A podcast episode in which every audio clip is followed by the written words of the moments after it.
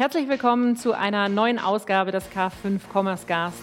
Herzlich willkommen zum K5 Commerce Cast. Heute bei mir zu Gast sind Daniel Olesen-Fett, Expertpartner bei Diconium und Andreas Borg von TESA. Er ist Head of E-Commerce. Herzlich willkommen. Hallo. Vielen Dank für die Einladung. Danke. Wir sprechen heute darüber, was die Herausforderungen, Strategien eines etablierten Unternehmens wie TESA ist äh, beim Aufbau einer D2C-Organisation. Ähm, schön, dass ihr beiden da seid. Ich bin total gespannt, was wir an Insights gewinnen in den nächsten 40, etwa 40 Minuten. Äh, Andreas, magst du einmal beginnen und uns was kurz zu dir erzählen und natürlich auch zu Tesa? Ähm, sehr gerne. Ähm, ja, Andreas Borg. Ähm, bin ähm, aktuell verantwortlich für das E-Commerce-Geschäft bei TESA im Bereich Consumer. Also das sind alle die Produkte, die man auch sonst so aus dem Baumarkt und Schreibwarenladen und Bastelgeschäft und ähnlichem kennt. Ähm, ähm, bin jetzt seit zweieinhalb Jahren bei TESA, habe eine relativ lange E-Commerce-Historie, die vor knapp 15 Jahren mal bei Amazon angefangen hat, wo ich verantwortlich für den Einkauf von Medienprodukten war, aber auch für die digitale Geschäftsentwicklung. So jeder, der Amazon Prime Music kennt, weiß vielleicht, dass es mal einen Vorläufer davon gab. Das war Amazon MP3, das war mein Baby. Das habe ich damals mit dem Team zusammen gelauncht, ähm, habe dann aber auch entsprechend über den Einkaufsbereich mich immer mehr in die Medienwelt äh, entsprechend auch eingegraben, habe auch eine lange Historie in der Entertainment-Welt davor gehabt. Ähm, bin dann von Amazon tatsächlich von der Handelsseite auf die Markenseite gewechselt, war dann im Hause Sony für den Bereich Home Entertainment verantwortlich, da für den Bereich E-Commerce und digitales Marketing und digitalen Vertrieb. Habe das siebeneinhalb Jahre lang gemacht, mehr oder weniger von Scratch das Thema, äh, Team von am Anfang, glaube ich, waren wir nur zwei, irgendwie bis irgendwann zu, ich glaube, am Ende sieben oder acht Leuten aufgebaut und haben uns da halt um die Vertrieb und die Vermarktung über alle sämtlichen E-Commerce und digitalen Touchpoints in der Dachregion gekümmert und ähm, habe dann nach, na, nach der Markenwelt gesagt, ich will da mal ein bisschen meinen Horizont erweitern.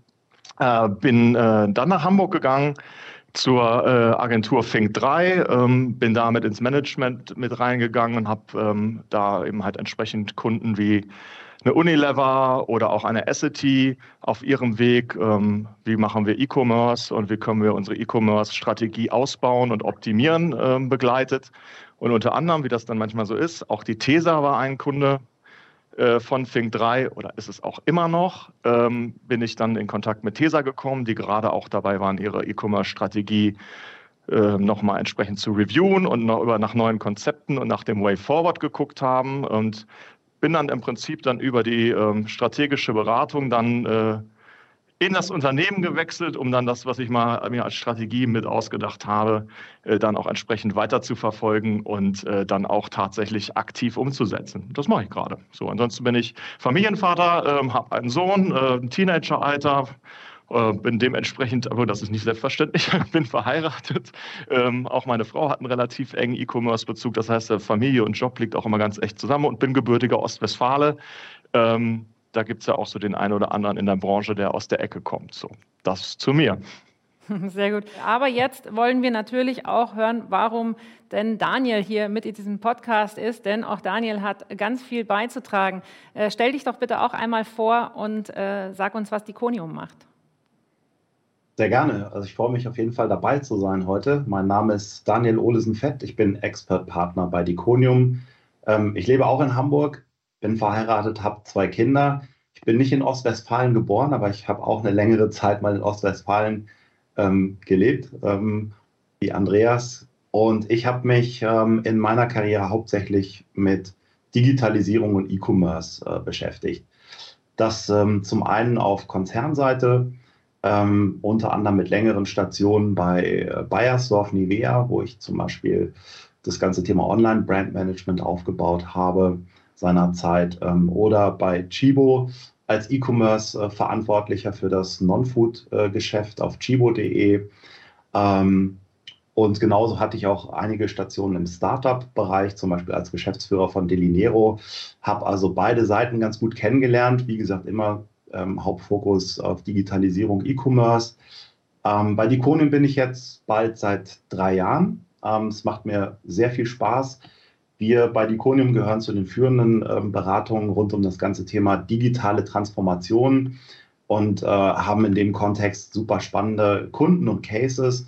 zum Beispiel im Automotive-Bereich sehr stark ähm, bei VW, bei Audi, bei Skoda oder im Bereich Retail, ähm, langjähriger Kunde von uns, DM ähm, oder auch bei Marken und Herstellern, also mit dem Andreas habe ich schon zusammengearbeitet äh, bei TESA ähm, oder auch Marken wie Stiel und viele andere äh, Markenhersteller. Und gerade da begegnet uns ähm, dieses Thema D2C ähm, sehr stark. Also da liegt ein starker Fokus ähm, drauf. Und ich denke, wir werden jetzt heute hier noch ein bisschen mehr darüber lernen, ähm, warum ist das Thema so wichtig, ähm, wo liegen die Komplexitäten, wie geht man an sowas eigentlich ran und wie schafft man es als Marke, sich da aufzustellen.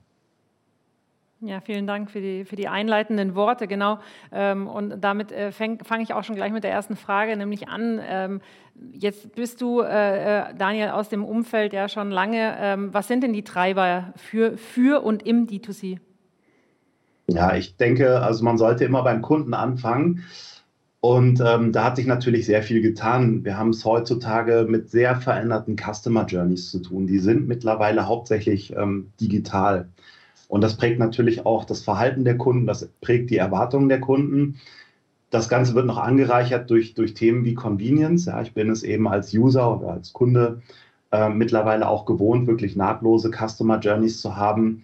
Ähm, von Inspiration zu Kauf ist es heutzutage kein langer Weg mehr. Ja, wir haben das ganze Thema Social ähm, Contextual Commerce. Damit eröffnen sich natürlich auch viele ähm, Möglichkeiten und Perspektiven.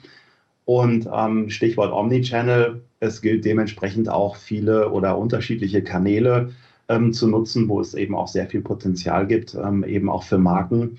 Und ähm, aus meiner Sicht ist es extrem wichtig, als Marke hier in, einen Driver, in eine Driver-Seat-Position zu kommen und sich dieses Territorium zu erschließen und ähm, ja, für sich, für sich dann letztlich auch zu nutzen. Das ist das eine. Das andere ist natürlich, dass es auch auf der Handelsseite Veränderungen gibt. Also da sehen wir in einigen Branchen eine zunehmende Konzentration, also weniger Player mit, mit mehr Macht. Wir sehen einen Trend in Richtung vertikale Integration. Das heißt also auch, dass diese Marken zunehmend ihre eigenen Produkte ähm, in die Regale oder in ihre digitalen Plattformen ähm, ähm, drücken ähm, die Margen werden dadurch natürlich auch immer äh, geringer. Das heißt also, auch hier habe ich eine, eine Challenge ähm, zunehmend als, als Marke, als Hersteller. Ähm, und dann gibt es natürlich auch die sogenannten New Kids on the Block, also neue innovative äh, Marken, die von vornherein auf, auf äh, E-Commerce ähm, setzen und auch, sag ich mal, in ihrer Value Proposition, in dem, was sie den Kunden liefern, ähm, sehr innovativ sind. Ja? Und auch das ist natürlich ein Thema, dem muss ich mich als etablierte Marke stellen. Das heißt, es ist letztlich ein, ein Potpourri an Einflüssen. Ich habe versucht, die jetzt mal so ein bisschen zusammenzufassen. Wie siehst du das, Andreas? Das war jetzt direkt die Staffelstabübergabe. Ja, ähm, mega. nicht schlecht. Ähm, ja, also wie sehen wir das? Also natürlich haben wir uns Gedanken gemacht, kommt aus der ganz klassischen, wie es wahrscheinlich jede Marke ähm, macht, ähm, wir haben mal irgendwann angefangen, Vertrieb über die klassischen Pure Player und, und diejenigen, die eigentlich ein klassisches B2B-Modell haben und dann unsere Produkte online verkauft haben. Ne? In erster Linie sind das natürlich dann äh, so Partner wie Amazon oder in unserem Bereich ähm, auch, auch zum Beispiel einen Konrad oder viele im Bürobedarf, einen, einen Schäfershop oder ähnliche, die dann schon sehr früh vor 10, 20 Jahren angefangen haben, TESA-Produkte über ihre Webseiten zu verkaufen, die die dann bei uns eingekauft haben. Das war so das, wo man gemerkt hat, okay, es wird immer größer und da passiert immer mehr. Und irgendwann kommt man dann natürlich an einen Punkt als Marke, wo man sich überlegt, oh, warte mal, wir haben eigentlich ganz viel außer Hand gegeben. Wir verstehen unseren Kunden gar nicht gut genug, weil ähm, der, die Vermarktung, der Vertrieb, auch das Pricing äh, obliegt eigentlich einem Dritten ähm, und wir können eigentlich gar nicht den Nutzen daraus ziehen, den wir haben, wenn wir mit dem Konsumenten direkt in den Austausch gehen. Deswegen sagen wir auch eigentlich so eher, unser Mantra ist gar nicht Direct to Consumer, sondern wir nennen es eher Direct with Consumer, weil wir sagen, warum tun wir das? Weil wir den Kunden verstehen wollen, wir wollen die Customer Journey verstehen, wir wollen direkten Austausch mit dem Kunden gehen, wir wollen vielleicht auch neue Produkte, neue Produktideen direkt mit dem Kunden entsprechend weiterentwickeln, Erfahrungen über unsere Produkte sammeln. Und ähm, das ist eine komplett neue Herangehensweise. Ne? Also dieses, wir sind ein, wir sind eigentlich ein technologisches Unternehmen, was unwahrscheinlich gut Produkte entwickeln kann und bringt die dann in den Markt, weil wir eine gute Vertriebsmaschinerie und auch eine gute Marketingmaschinerie haben. Das ist der eine Teil. Aber diese diese Brücke zum Kunden zu schlagen, das ist eigentlich das Spannende, weil der gibt ja den letzten Euro aus oder der gibt den finalen Euro aus und der macht unser Produkt und auch unsere Marke eigentlich erst erfolgreich. Und der muss auch die Emotionalität spüren, der muss das Leben spüren und wir wollen aber auch wissen, er hat da Spaß an unseren Produkten. Und das ist das, was uns treibt und warum wir sagen, warum wir D2C oder eben halt auch Direct with Consumer äh, zum Leben erwecken müssen und deutlich intensiver leben wollen. Mhm. Das, äh, also wir sehen es ja als K5 auch, dass das Thema D2C äh, extrem groß ist ähm, und wahrscheinlich auch, wie du gesagt hast, äh, Daniel, schon vor allem auch getrieben in den, in, den, in den letzten Jahren durch diese ganzen neuen Marken, die dann auf den Markt kommen und junge Brands und die damit angefangen haben in, über Instagram und Co. Ähm, ist es denn ein Unterschied? Also ich frage mich immer, äh, wenn ich jetzt die Beauty-Branche nehme, dann denke ich mir mal, okay, D2C, das ist irgendwie so auf der Hand, das kannst du, du hast es auch gerade, Andreas, gesagt, auch mit Emotionen und sowas, das ist dann so, das ist so leichtgängig.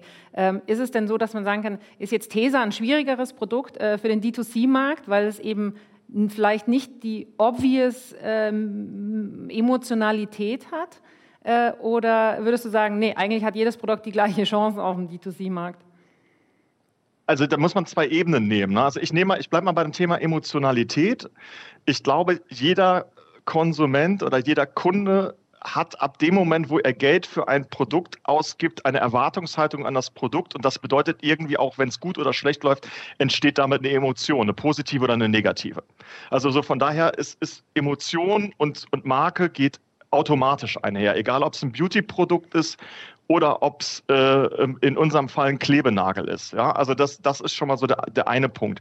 Der andere Punkt ist, und da sind wir eher bei unserem Portfolio, natürlich überlegen wir uns, welche von unseren Produkten pushen wir über D2C und wo sagen wir, die haben auch eine extrem hohe Affinität. Also nicht alle wissen, dass wir selbstklebende Bartprodukte haben, die äh, unter dem Claim nie wieder born halt auch im Markt sehr gut funktionieren. Da hast du eine extrem hohe Emotionalität. Also ich weiß nicht, ob du schon mal irgendwie ähm, dein Bart irgendwie renoviert hast und dir die Frage stellst, ey, ich kann gar nicht in eine Fliese bohren ähm, weil ich nicht mit einer Bohrmaschine umgehe oder verdammt, ich habe es gemacht, die Fliese ist kaputt, was mache ich bloß beim Auszug? Mein Vermieter wird wieder eine horrende Rechnung stellen.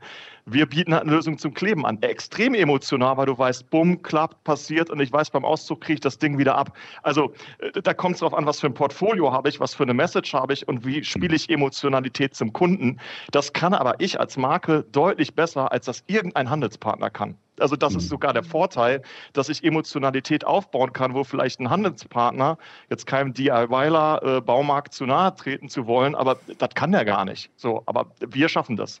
Ich würde das Thema nochmal ergänzen. Also ich bin total bei dir. Das Thema Emotionalität ähm, ist, ein, ist ein großes Asset und spielt auch eine große Rolle. Ich denke trotzdem, dass man auch nochmal ähm, dieses ganze Thema Relevanz, Value Proposition dabei betrachten ähm, sollte. Also wir hatten ja gerade darüber gesprochen, dass es so diese neuen disruptiven ähm, Startups gibt, die natürlich auf der grünen Wiese den Vorteil haben, sie können wirklich sehr kundenzentriert an so ein Thema rangehen, können sich da nochmal genau mit dem Kunden beschäftigen und im, im Kern ihr Lösung und Leistungsangebot natürlich so aufbauen, ähm, dass es, ähm, sag ich mal, State of, State of Art ist und, und äh, also auch sehr treffsicher und auch eben über ähm, E-Commerce gut funktioniert.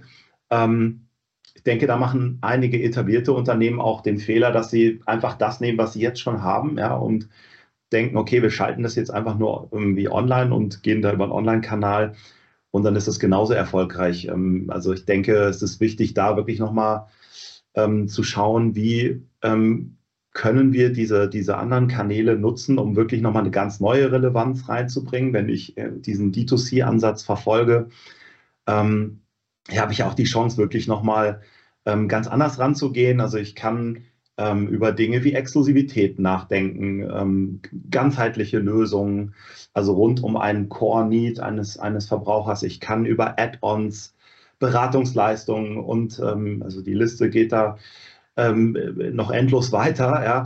Aber ich muss halt gucken, wie schaffe ich es mit dem, äh, was ich da tue, wirklich relevant für meinen Kunden zu sein. Wie ist da meine Value Proposition? Hm. Jetzt hattest du es, äh, Andreas, ja auch gesagt, dass im Prinzip ihr seid ein bisschen daher gekommen, dass ihr gesagt habt, naja, wir wollen diese Nähe zum Kunden.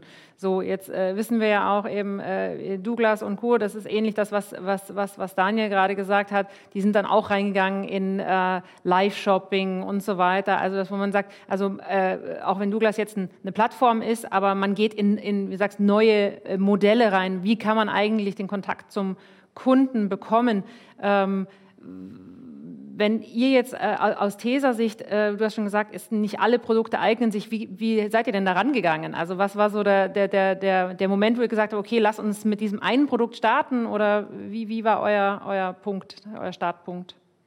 Ja, unser, unser Startpunkt war, war im Zweifelsfall gar nicht vom Produkt ausgehend, sondern tatsächlich vom Kunden ausgehend. Und ähm, wir haben uns tatsächlich angeguckt, was sind denn eigentlich die Kundenbedürfnisse oder die Kunden, Kundenwünsche, ähm, die es für uns gilt äh, zu bedienen. Also wir haben, haben tatsächlich versucht, den Kunden entlang seiner, seiner Journey zu verstehen und haben dann geguckt, okay, wo können wir denn eigentlich einen Mehrwert leisten, damit dieses Kundenbedürfnis erfüllt wird. Also dann nehmen wir ein pragmatisches Beispiel, ähm, was ich gerade schon kurz erwähnt habe. Ähm, ich bleibe da mal einfach bei. Ich habe bin in eine Wohnung eingezogen und da ist kein Toilettenhalter oder kein, äh, kein, kein äh, Handtuchhalter etc.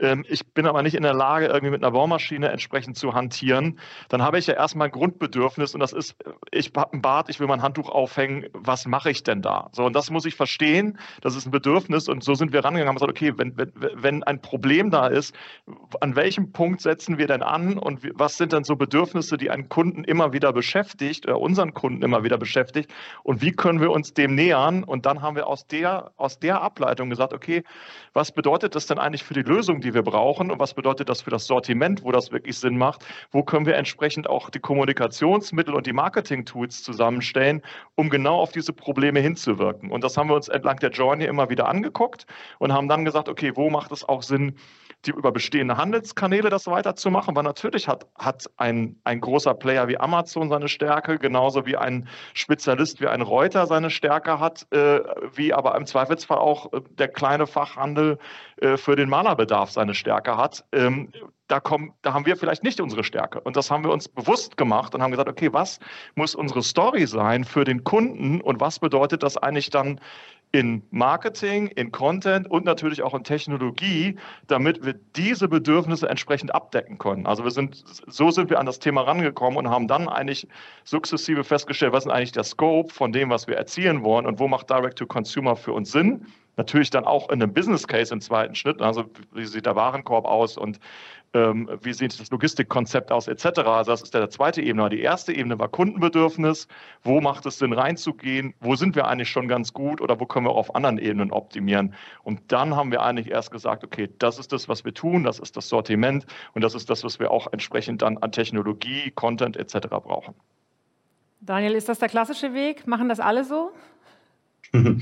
Äh, das, äh, da, da, hat Tesa schon einiges richtig gemacht. Ähm, ich denke, was halt wichtig, was halt was wichtig ist, in dem Kontext ähm, eher agil vorzugehen. Und ähm, ich sag mal, im, im klassischen ähm, Modell hast du einfach so das Dilemma, da wird irgendwie ein bestimmter Zeitrahmen gesetzt ähm, und ähm, da werden irgendwie bestimmte Ergebnisse erwartet, ja, und die Realität ist aber gerade mit diesen Modellen, du musst dir als Marke, als Unternehmen auch gewissermaßen Zeit geben, ja, zu lernen und du musst vom Mindset und vom Prozess her so vorgehen, dass du in diese Lernkurve reinkommst, dass du Dinge ausprobierst, äh, verprobst, Learnings rausziehst, ähm, optimierst. Ähm, das ist also ein, ein, anderer Weg, eine andere Vorgehensweise, ähm, weil die Antwort hast du nicht sofort. Die äh, bekommst du nur vom Kunden ähm, und dafür musst du äh, mit dem Kunden in Kontakt gehen.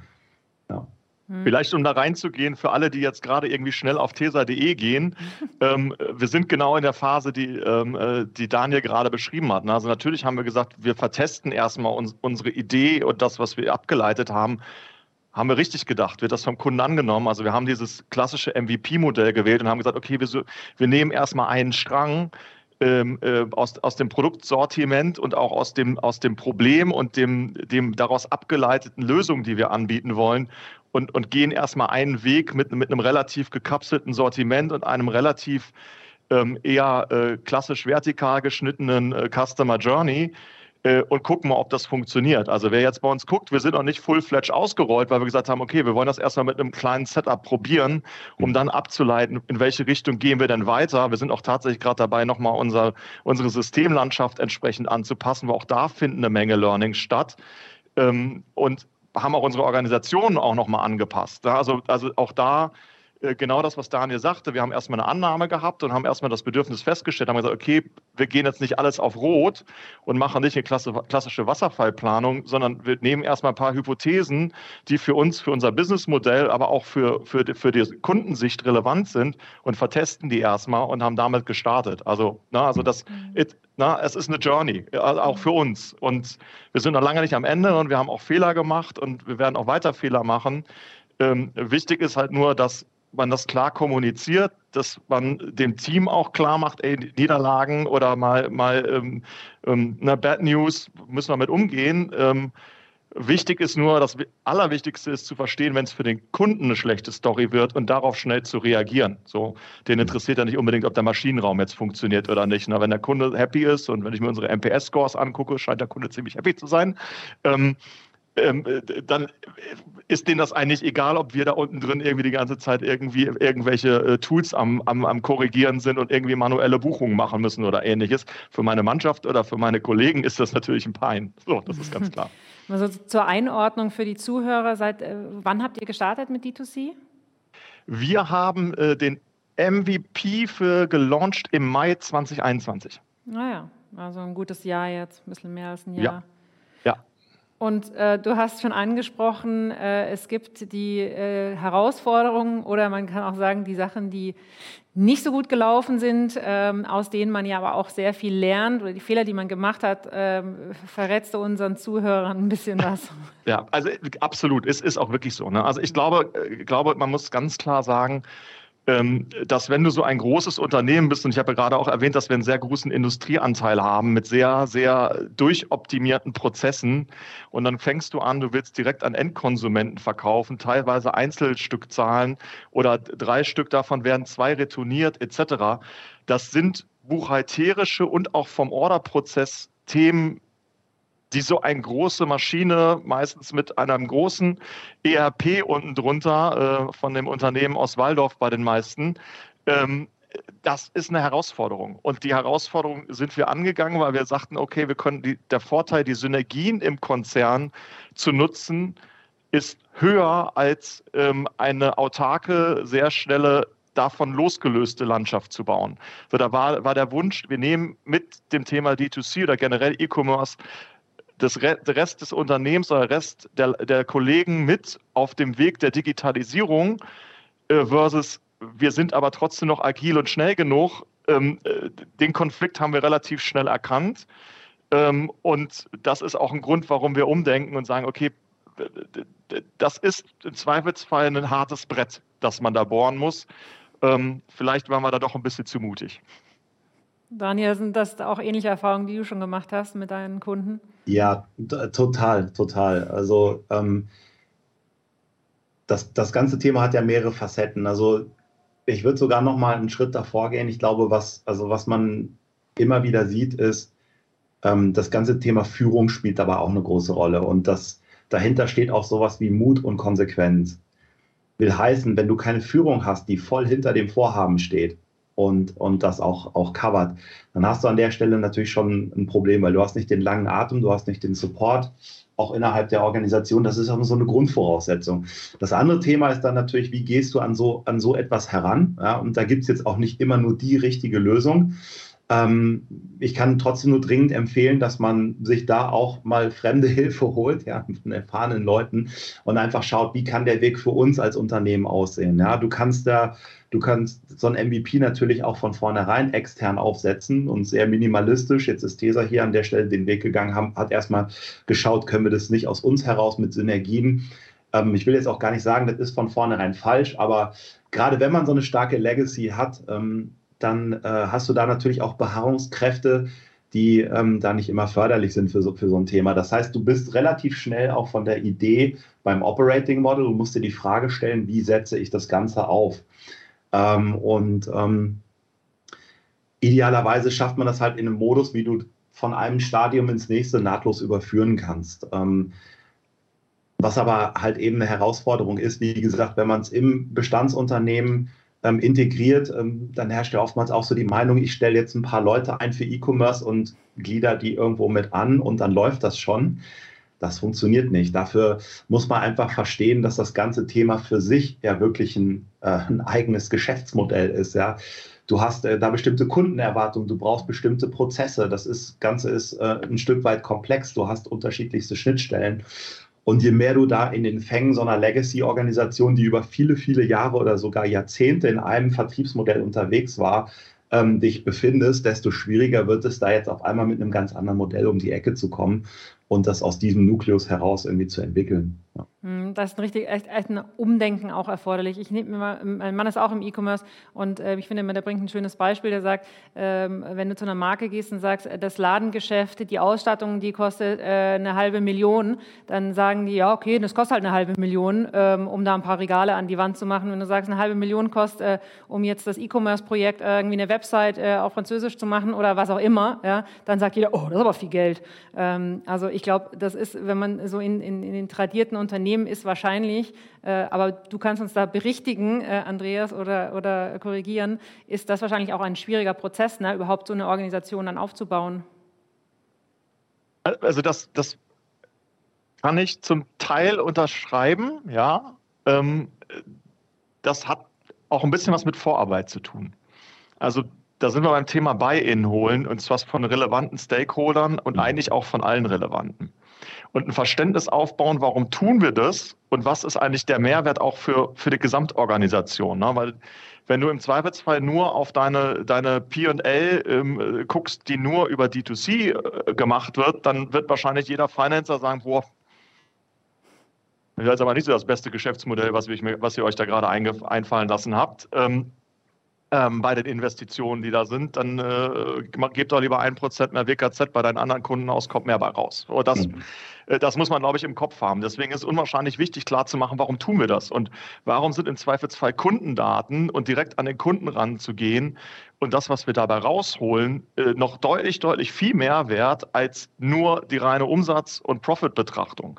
Und wenn man diese, ich nenne es mal, eine, eine Vision einmal klar gemacht hat, verankert hat, Begeisterung dafür entfacht hat und wichtige Stakeholder, im besten Fall Vorstand, Aufsichtsrat, äh, in unserem Fall äh, auf seiner Seite hat, die sagen Daumen hoch, äh, dann ist auch die Investitionsfrage eine andere. Und der zweite Punkt ist, wir sind natürlich eine Marke, die ist gewohnt, irgendwie Werke zu bauen, die mehrere Millionen kosten die über, dann über zehn Jahre entsprechend amortisiert werden müssen. Das heißt, also das sind ganz andere Investitionsrahmen, über die wir bei uns sprechen. Da ist eigentlich eine digitale Investition. Du hast einmal so eine Startinvestition, um so den Grund zu bauen und dann baust du ja immer wieder Stücke an. Kannst aber eigentlich auch jederzeit, ne, One-Way-Door, Two-Way-Door, das alte Spiel, die meisten Dinge ab dem Moment sagen so, ey, wir gucken uns das immer wieder an, investieren wir weiter in A oder in B oder sagen wir Stopp, weil, weil unsere Erfahrungen sagen, das funktioniert nicht. Du bist ja viel dynamischer in der Investition, als jetzt, wenn du so ein großes Werk baust. Aber dieses Bewusstsein äh, musst du halt auch mal aufbauen und, und dann die Begeisterung entfahren sagen, hey, ja, stimmt. Ähm, das ist zwar eine Startinvestition, die sieht erstmal horrend aus, aber wenn ich mir das mit anderen Businessmodellen angucke, ist es gar nicht mal so schlimm. Und das kann ich halt nur jedem empfehlen, selbst wenn ihr so äh, alle Leute reinholen. Also ne, Begeisterung empfachen, Verständnis äh, für Verständnis sorgen und auch für Glaube sorgen, dann gibt es auch deutlich weniger Probleme, dann Investitionen freizumachen. Denke ich mal, auch gepaart mit einem guten Erwartungsmanagement, was man dann halt betreiben muss. Aber wie du schon sagst, ich glaube, je, je sauberer und klarer man das am Anfang einstiehlt, ein klares Erwartungsmanagement, eine klare Vision aufzeigt, die Organisation dahinter sich bringt, ähm, das ist natürlich dann nach hinten raus sehr viel wert. Habt ihr denn, äh, äh, Daniel, ich fange mal mit dir an, äh, wo du sagst, das sind so die Top drei Dinge, die man auf jeden Fall beachten sollte? Ich meine, wir haben jetzt schon über ein paar Sachen gesprochen, wie Stakeholder und so weiter mit reinnehmen, aber so, so eine Top 3? Ja, also ich, ähm, das, das klingt jetzt banal, aber ich denke, das ist es nicht.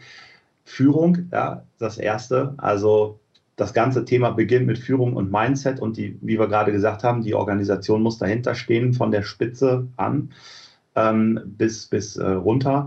Ähm, zweitens das Thema Strategie. Also ich muss mir wirklich gut überlegen, wie gehen wir vor. Natürlich auch immer mit der Bereitschaft, auch mal dann doch eine, eine andere, einen anderen Abzweig zu nehmen. Man ist ja in der Lernkurve und trotzdem muss man irgendwie über die die grundsätzliche Vorgehensweise sich darüber im Klaren sein. Also erstmal damit starten, was ist eigentlich mein Mehrwertmodell, also Value Proposition, Business Model.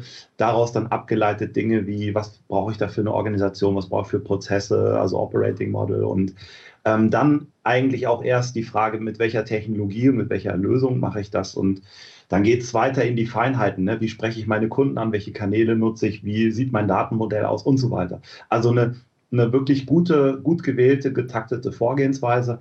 Und drittens ähm, Kultur und Agilität.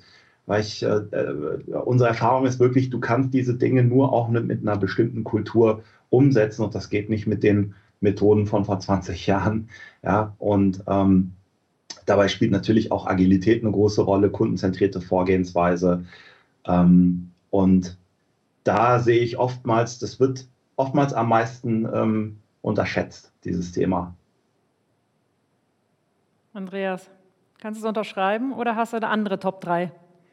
Ähm, nee, also AD-Punkte kann ich alle unterschreiben. Ähm, vielleicht ein, ein, äh, ein Learning oder ein, ein, ein weiterer Tipp dazu, den ich jedem nur ans Herz legen kann, wenn er aus der Markenwelt kommt, äh, gerade in so einem etablierten Unternehmen.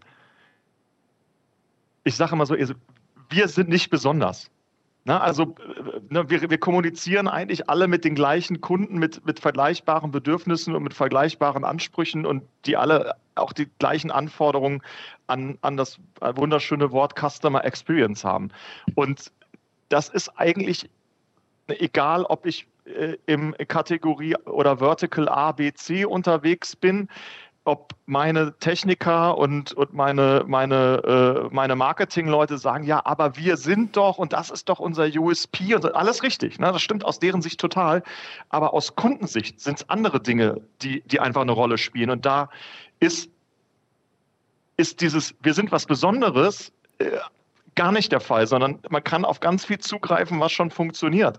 Also ne, ich hat er erwähnt, dass ich irgendwie mal äh, zu einer Zeit irgendwie 2008 bis 2011 gerade bei Amazon war, wo wir eine, eine Kategorie nach der anderen aufgeschaltet haben und immer vom Einkauf des jeweiligen gehört haben, ja, nee, das könnt ihr doch nie, ihr könnt keine Waschmaschinen verkaufen. Ja, wieso wollt ihr jetzt auf einmal Küchenartikel machen? Ihr könnt doch nur Bücher verkaufen. Ja, äh, nee, äh, na, die Funktionalität ist die gleiche. Die Anforderungen vom Kunden an ein gutes E-Commerce-Geschäft sind eigentlich immer die gleichen. Und das muss man verstehen und muss man dann nur auf seine Kategorie, sein Produkt und vielleicht auch seinen USP übersetzen. Aber am Ende äh, kann man eigentlich auf der gleichen Basis aufsetzen und muss sagen, so besonders bin ich gar nicht. Das würde ich jetzt noch ergänzen. Die anderen Punkte, die, die Daniel gesagt hat, äh, unterstreiche ich zu 100 Prozent. Ja, finde ich, find ich gut das Thema auch der Bedürfnisse des Kunden. Ähm, ich habe, äh, als ich damals äh, bei äh, Zooplus war, in den Anfängen von Zooplus und dann, äh, das, wir, wir verschicken 15 Kilo Hundefuttersäcke und 20 Kilo Katzenstreu, da hat jeder gesagt, das funktioniert ja gar nicht. Also wie soll das denn gehen? Und im Endeffekt aber genau, der Need, das Bedürfnis des Kunden ist halt einfach da, weil was gibt es denn Besseres, als dass mir jemand 15 Kilo Hundefutter nach Hause bringt und ich nicht irgendwie zum nächsten Fressnapf oder was auch immer irgendwie 20 mhm. Kilometer mhm. entfernt fahren muss. Ähm, Finde ich, ähm, find ich sehr, sehr cool. Ähm, wenn jetzt nochmal als Teser gesehen, du hast ja schon gesagt, ihr habt äh, angefangen mit, mit, ähm, mit ein paar Produkten, ihr testet euch, ihr seid auch auf der Reise. Wo geht denn die Reise hin? Was sind denn so die nächsten Dinge, die ihr anpeilt?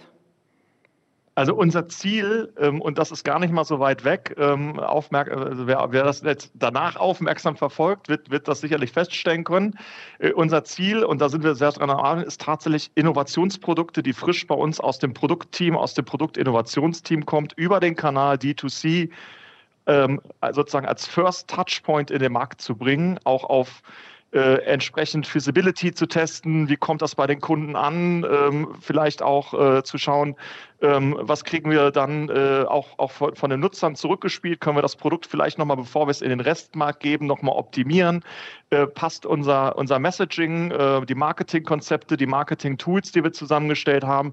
Also wir werden uns mehr und mehr auch dahin entwickeln, dass wir äh, Innovation First Plattform werden, wo wir eben halt durch die Nähe zum Kunden auch feststellen können, was was können wir denn als TESA noch alles dem Kunden an Innovationsprodukten, die rund um das Thema Kleben gehen, mit auf den Weg geben? Und findet das da draußen auch die Akzeptanz? Und versuchen wir den richtigen Weg, weil wenn wir unsere Maschinerie einmal anwerfen und dann tatsächlich in die ganzen Baumärkte etc. reingehen, dann reden wir ja über ein Vertriebsmodell und auch über Stückzahlen, die wir dann da draußen hinstellen die auch ein extremes Investitionsrisiko bedeuten. Und das versuchen wir natürlich im Vorfeld über D2C nochmal ähm, etwas besser auszusteuern und ein besseres Verständnis zu kriegen. Ne? Passt das Design?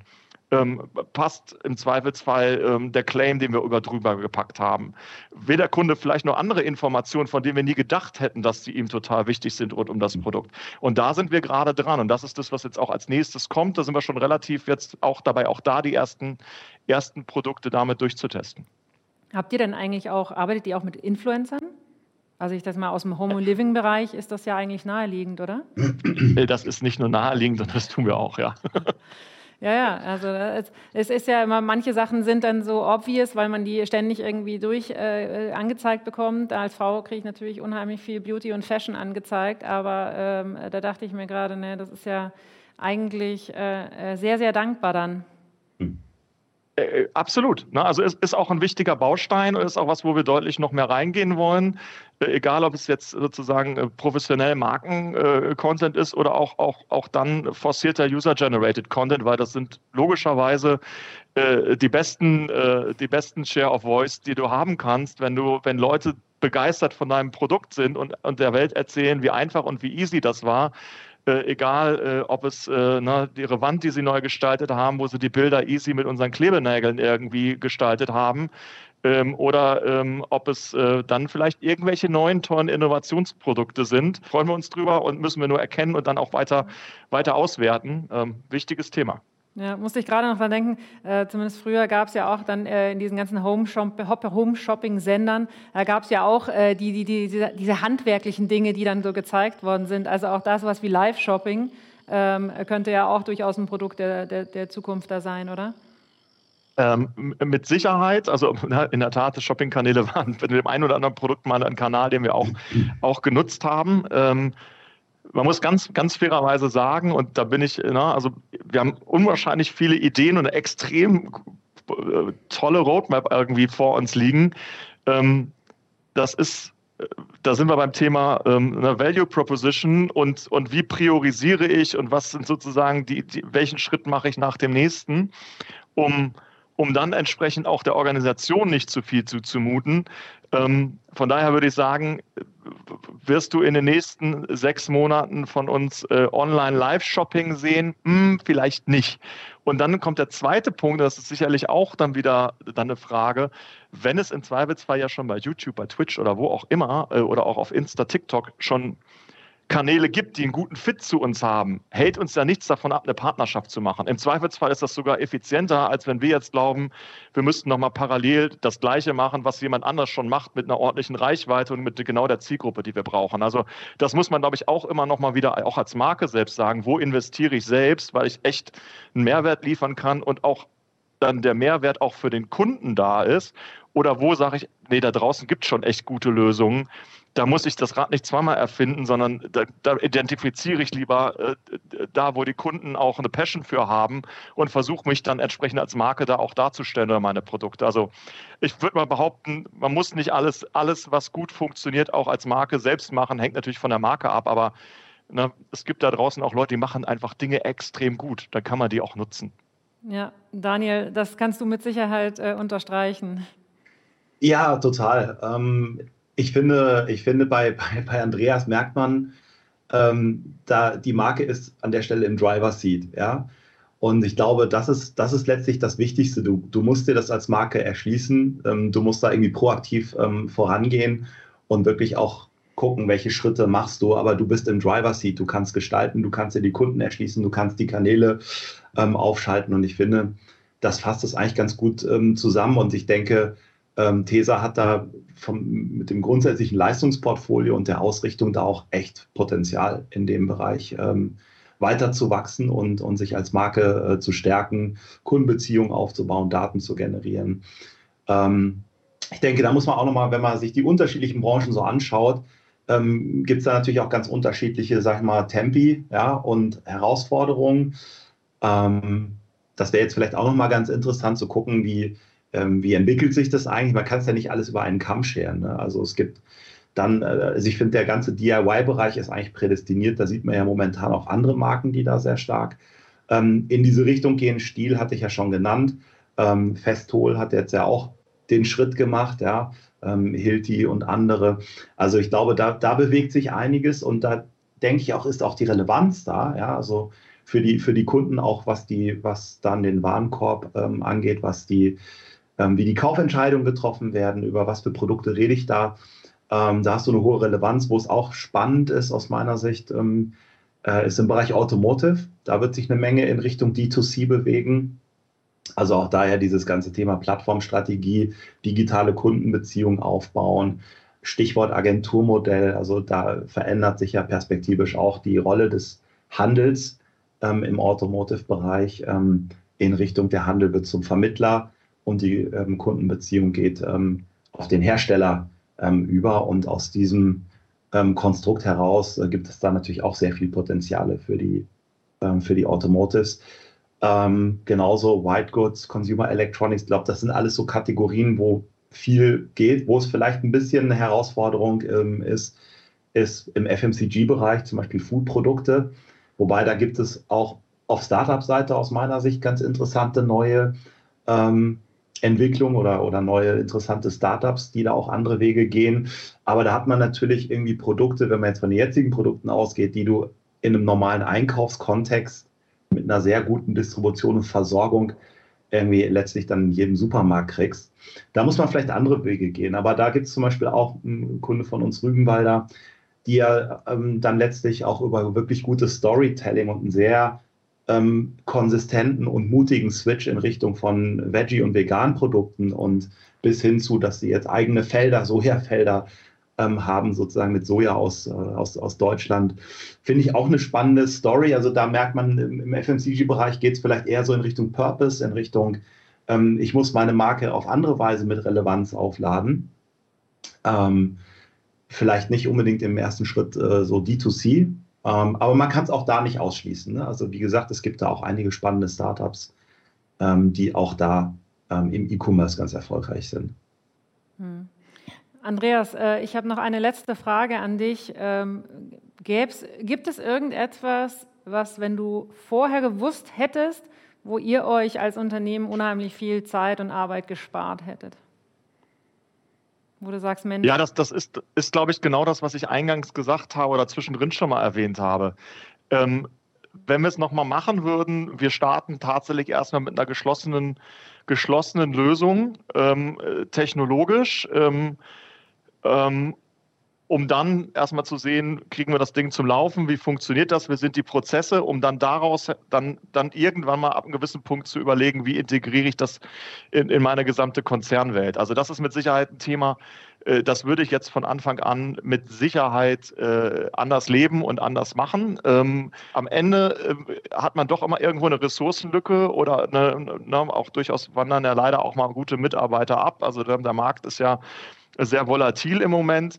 Ähm, äh, da doch eine verlässliche ähm, ähm, Agentur oder Dienstleister zur Seite zu haben, der konstant den Weg mit einem mitgeht und ihm damit auch ein wenig die Last, insbesondere die Ressourcenproblematik, aber auch im Zweifelsfall die Kompetenz- und Erfahrungsproblematik äh, mit abnimmt, würde ich sagen, das haben wir nicht stark genug gemacht in der Vergangenheit, weil wir sehr, sehr stolz und sehr mutig und, und äh, ähm, unterwegs waren und gesagt haben, nee, komm, das, das, das schultern wir schon alles selbst. Ähm, Im Zweifelsfall wären wir einen Tucken schneller gewesen. Also ein schönes Schlusswort finde ich. Äh, Hilfe holen äh, ist nicht immer das Schlechteste.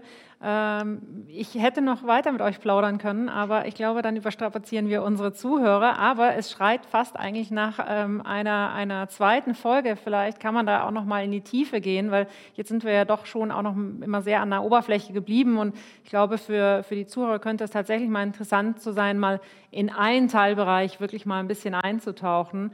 Äh, insofern ähm, würde ich mich freuen, wenn ich euch mal wieder zu Gast haben würde und wir das Ganze nochmal einmal vertiefen. Jetzt sind wir leider durch in der Zeit. Ähm, herzlichen Dank, dass ihr da gewesen seid, äh, uns versorgt habt ähm, mit den Erfahrungswerten, mit Insights und äh, Learnings. Und ich denke, äh, da kann jeder, der in die Richtung D2C gerade überlegt zu gehen oder auch schon drin ist, auf jeden Fall was für, für sich selbst mitnehmen. Danke euch. Danke dir. Vielen Dank. Hat Spaß gemacht.